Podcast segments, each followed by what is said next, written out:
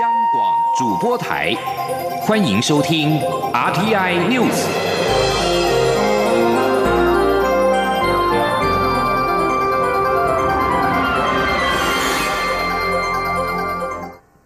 各位好，我是主播王玉伟，欢迎收听这节央广主播台提供给您的 RTI News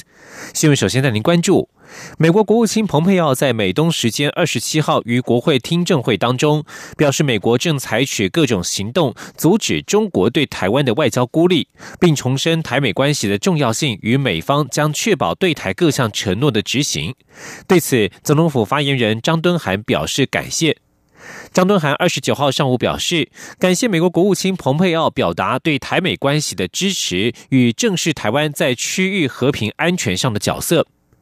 张敦涵强调，基于共享自由民主理念，并且在区域安全与繁荣福祉上有一致的利益，台湾将持续与美国政府、国会等就台美关系交换意见，以推进双方更紧密的合作伙伴关系。在美国民间也有声援台湾的呼声。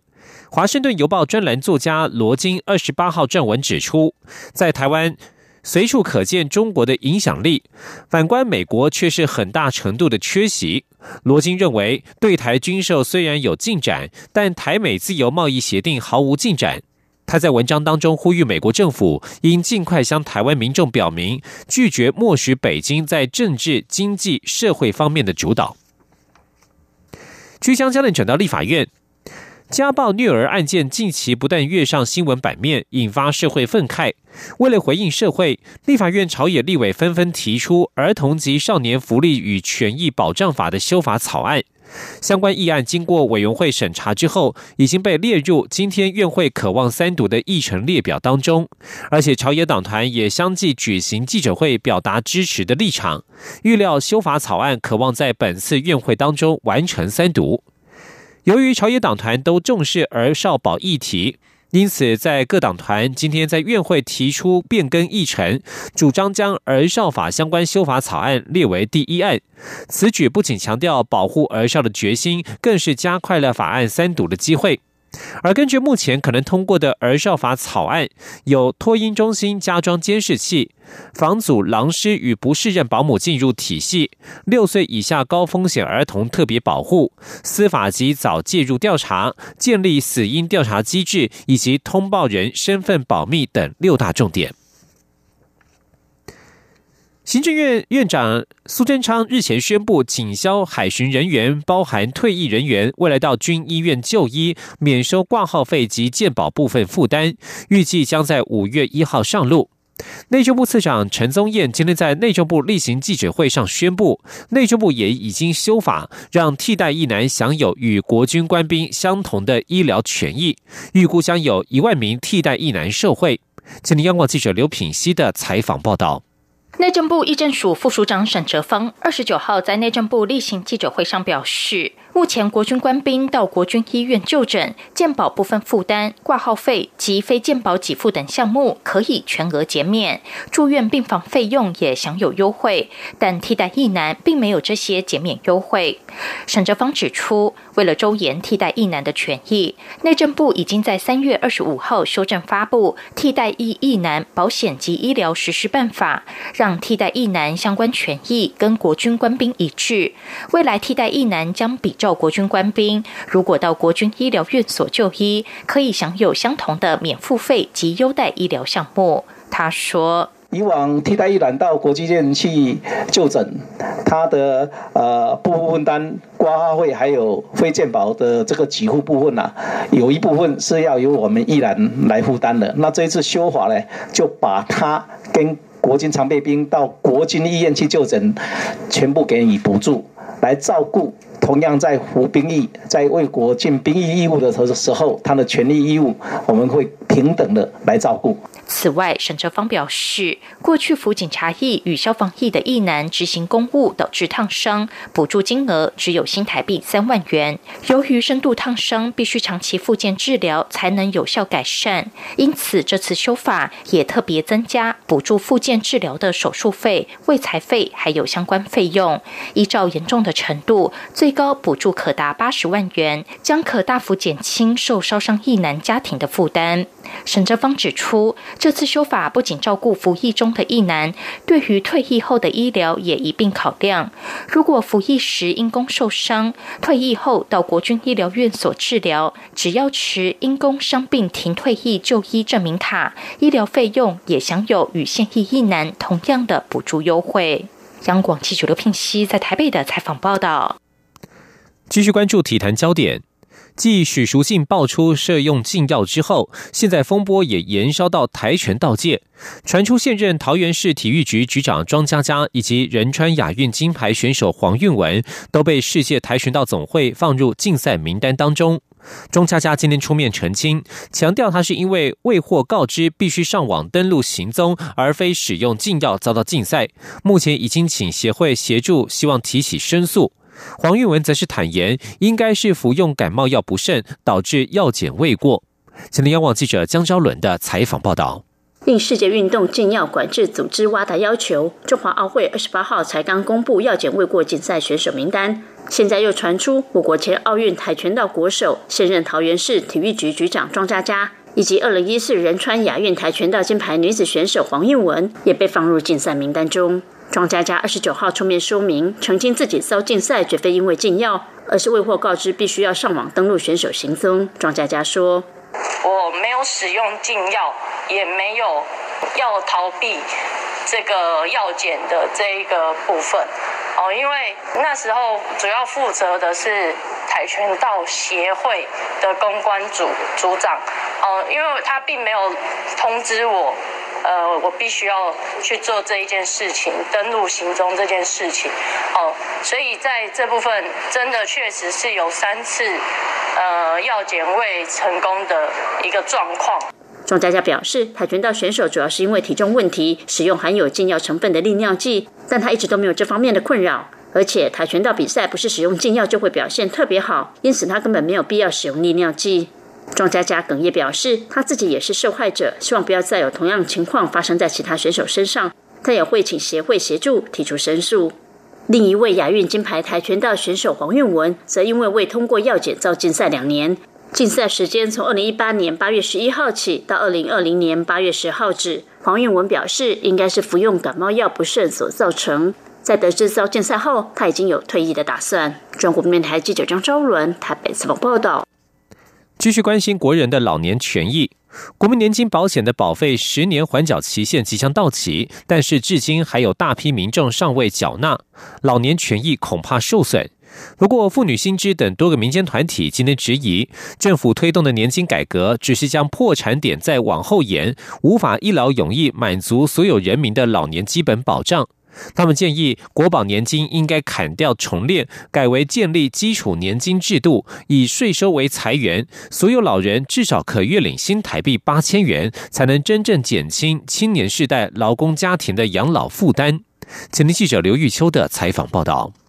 二零零八年十月开办的国民年金上路将满十年，但至今还有为领有军公教、劳保等其他老年给付或是社福津贴的二十七万多人未缴纳暑期保费，未来老年年金权益恐受损。不过，妇女薪资基金会、青年劳动九股联盟等民间团体二十九号共同举行记者会，质疑政府端出的年金改革方案只有三招：缴多、领少、延后退，顶多将年金破产爆炸点再往后延一些时。时间无法一劳永逸满足所有人民的老年基本保障，他们再度呼吁政府应建立基础年金制度，才能真正保障老年尊严。妇女薪资基金会董事洪慧芬分析指出，目前国保欠费的族群是经济弱势居多，有人被催缴了十年，最高欠费将近十万元。就算借钱勉强缴了保费，但国保的老年给付平均仅有三千七百九十一元，能有什么老年尊严基本保障？洪慧芬说：“台湾面对人口结构高龄化与少子化的严峻考验，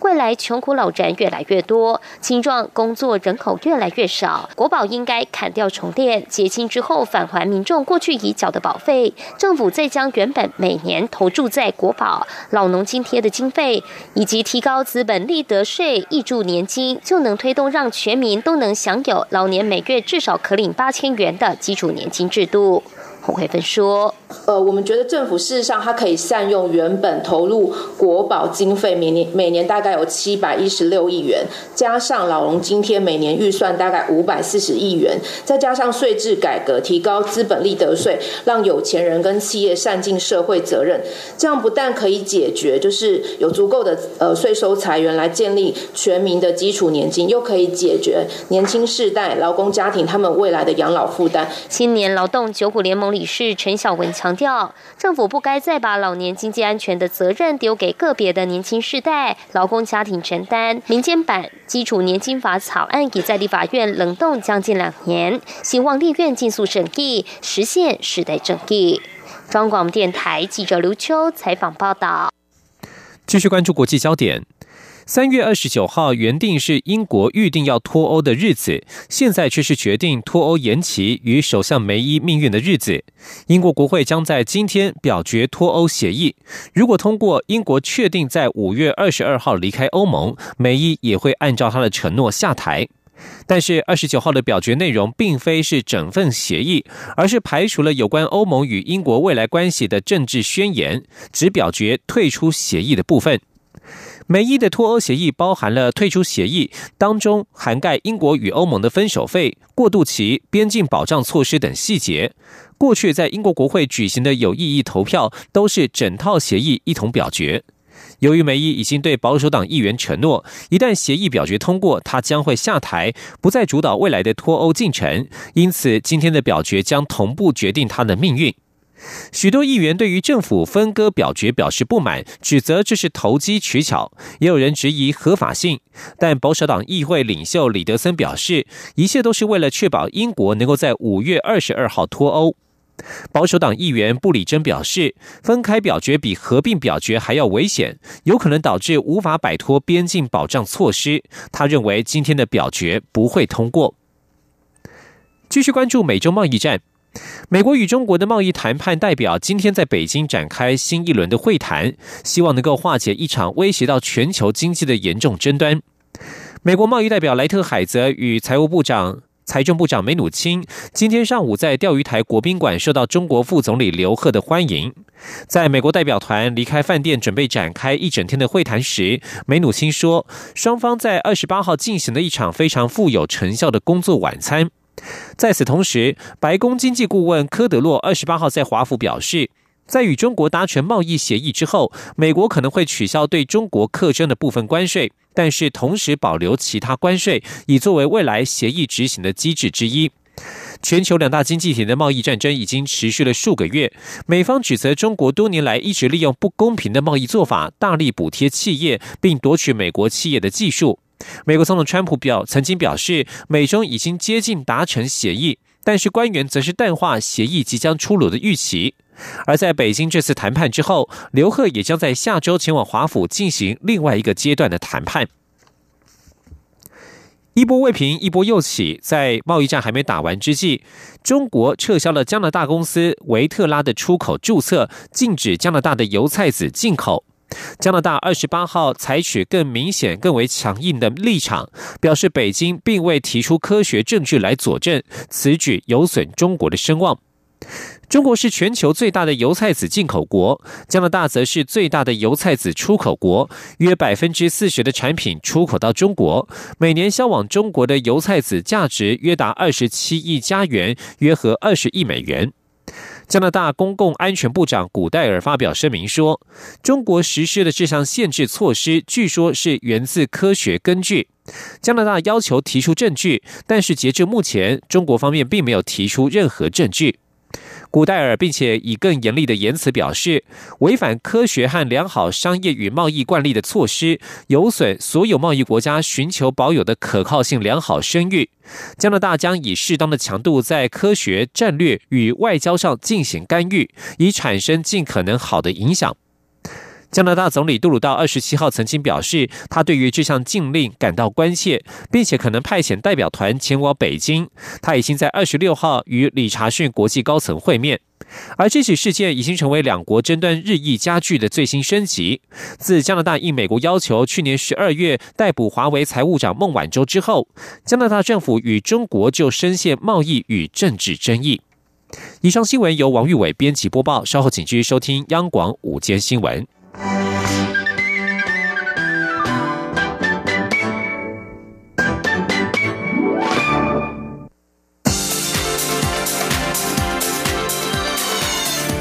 是中央广播电台台湾之音，欢迎继续收听新闻。欢迎继续收听新闻，我是陈怡君。为了台湾的都市更新和围老屋重建能够加速的进行，财政部整合以台湾银行为首的八家公股行库，成立台湾金融联合都市更新服务公司，希望借国家金融资源为后盾，协助地主筹建。蔡英文总统今天出席金融联合都市更新公司揭牌典礼暨阶段成果展，他也定下了目标，强调今年是都更二点零元年，将加速都更和围老重建，目标分别为一百案和三百案，总计四百案。记者陈林信宏的报道。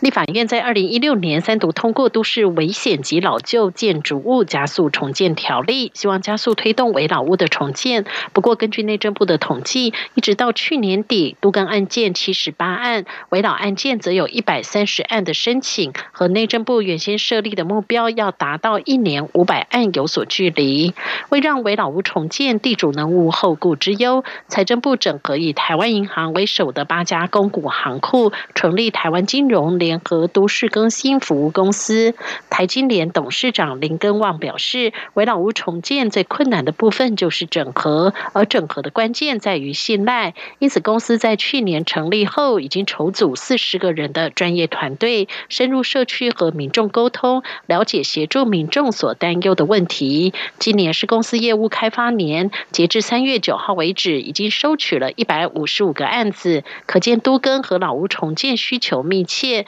今年将以辅导六百案作为年度目标。林根旺说：“都市更新业务虽然在内政部，却是由财政部整合以台银为首的八家公股行库、十七家法人成立了台湾金融都更公司，希望借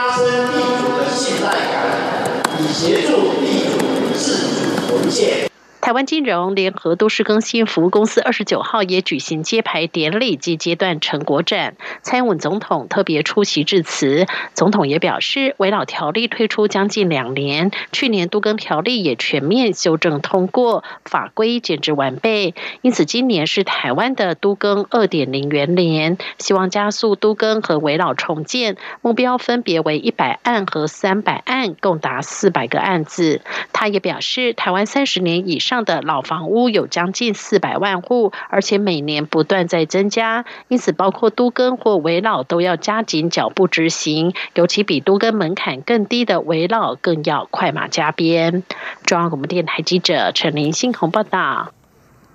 清明节将届，内政部在今天公布了一项最新统计：二零一七年我国遗体火化率已经达到百分之九十六，创下历年新高，火化率排名世界第二，仅次于日本。此外，越来越多的民众选择自然环保葬，去年环保葬的人数增加为一万三千多人，大约占百分之八。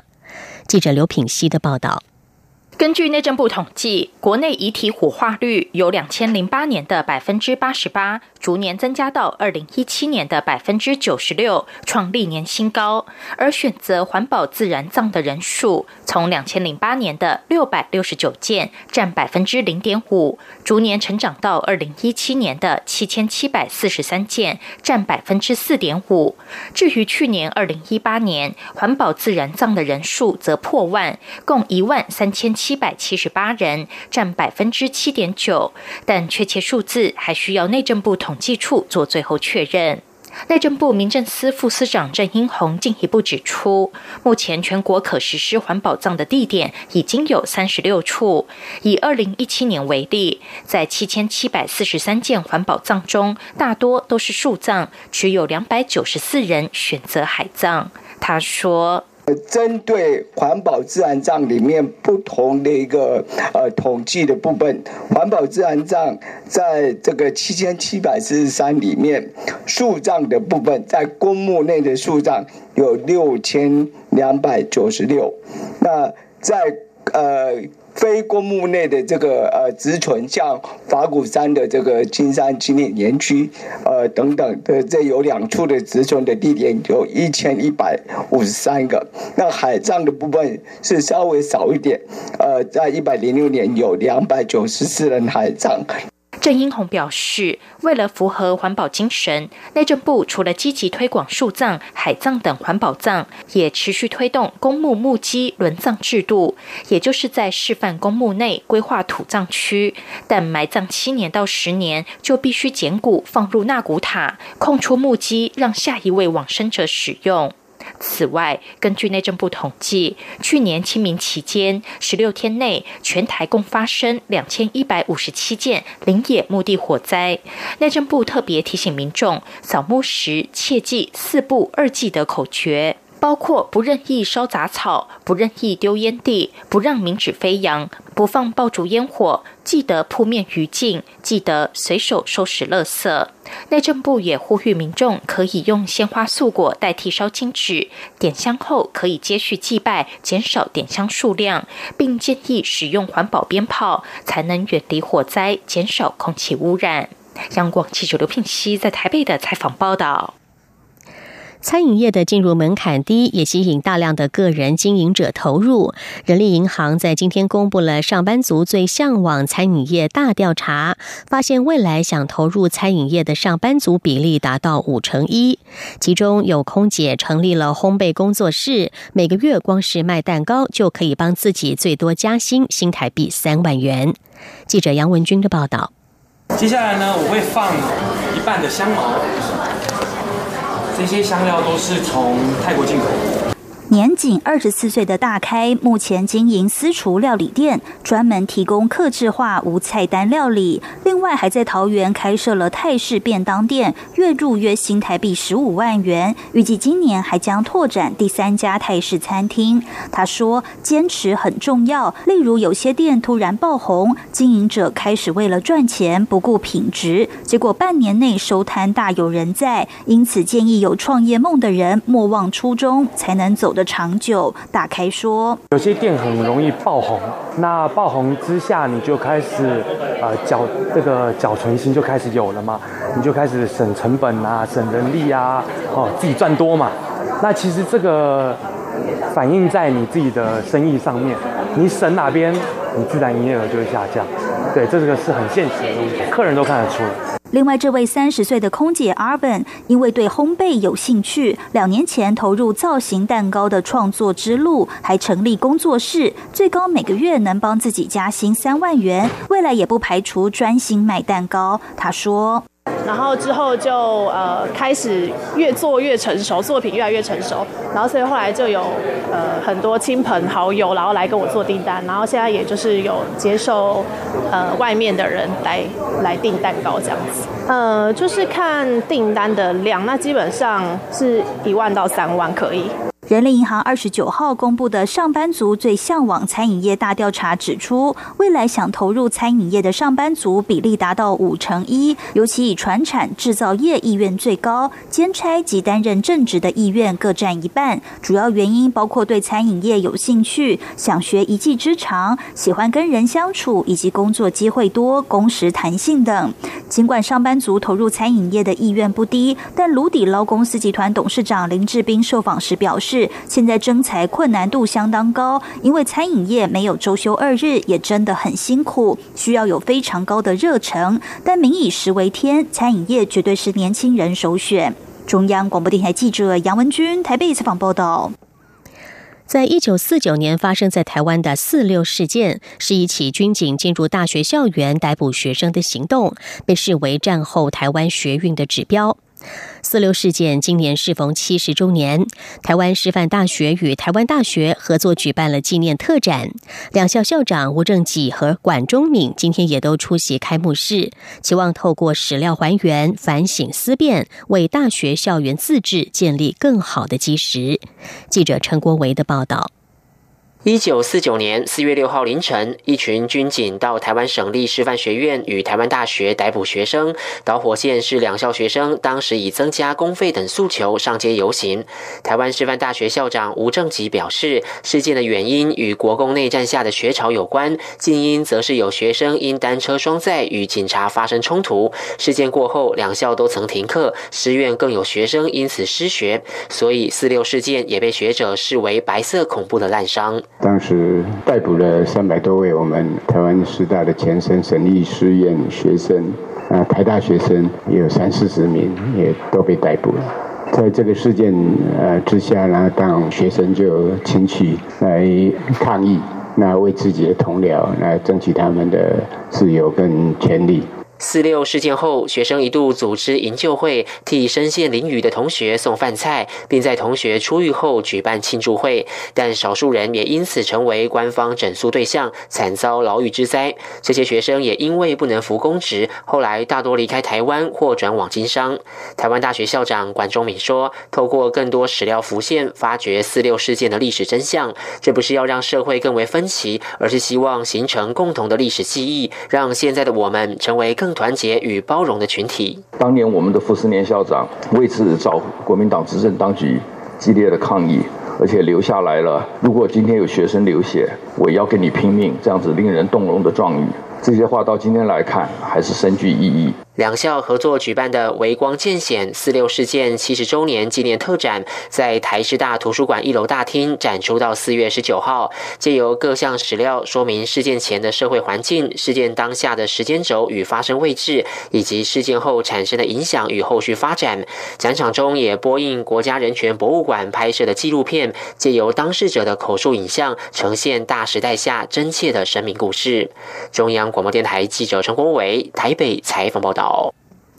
关注中国的人权议题，中国知名人权律师王宇日前在美国驻北京大使馆前遭到警方强行带走，引起外界强烈关注。在被拘留二十小时之后，王宇已经在二十八号下午获释。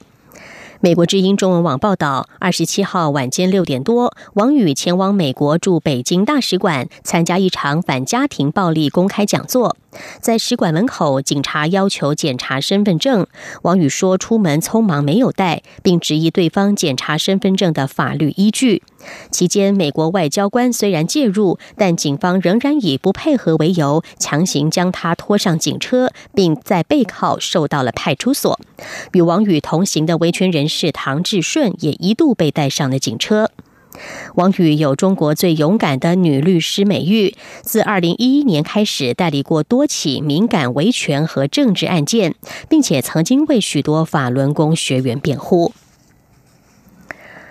而在菲律宾，曾经被《时代》杂志评选为年度人物的菲律宾知名记者瑞萨，今天再度遭到了逮捕，这次的罪名是诈欺。新闻自由倡议团体认为，瑞萨二度被捕是因为他的新闻网站批判杜特地总统而遭到当局的报复。瑞萨是菲律宾新闻网站拉普勒的执行主编，曾经在二零一八年获得《时代》杂志评选为年度人物之一。菲律宾政府曾经在今年二月以诽谤罪逮捕了瑞萨，引发国际的谴责和关切之后，获得交保释放。瑞萨曾经担任美国有线电视新闻网 CNN 记者。他在二零一二年与另外三位记者成立了拉普勒新闻网站，以敢于报道政府和权贵新闻而闻名。近年，拉普勒经常批判菲律宾总统杜特地的铁血扫毒行动，滥杀无辜。日本天皇明仁预定四月三十号退位，皇太子德仁将在五月一号继位新日皇。由于官方与民间许多的作业系统需要有时间因应年号的更改，日本政府将在四月一号公布新的年号。日本目前的年号是平成，随着新日皇继位，年号即将更改。年号决定是根据了元号法，新旧天皇无权智慧。日皇明仁四月三十号退位，是日本时隔大约两百年再次出现了天皇生前退位。现任的皇太子德仁五月一号将继位为新日皇。以上 T N News 由陈义军编辑播报，谢谢收听，这里是中央广播电台台湾之音。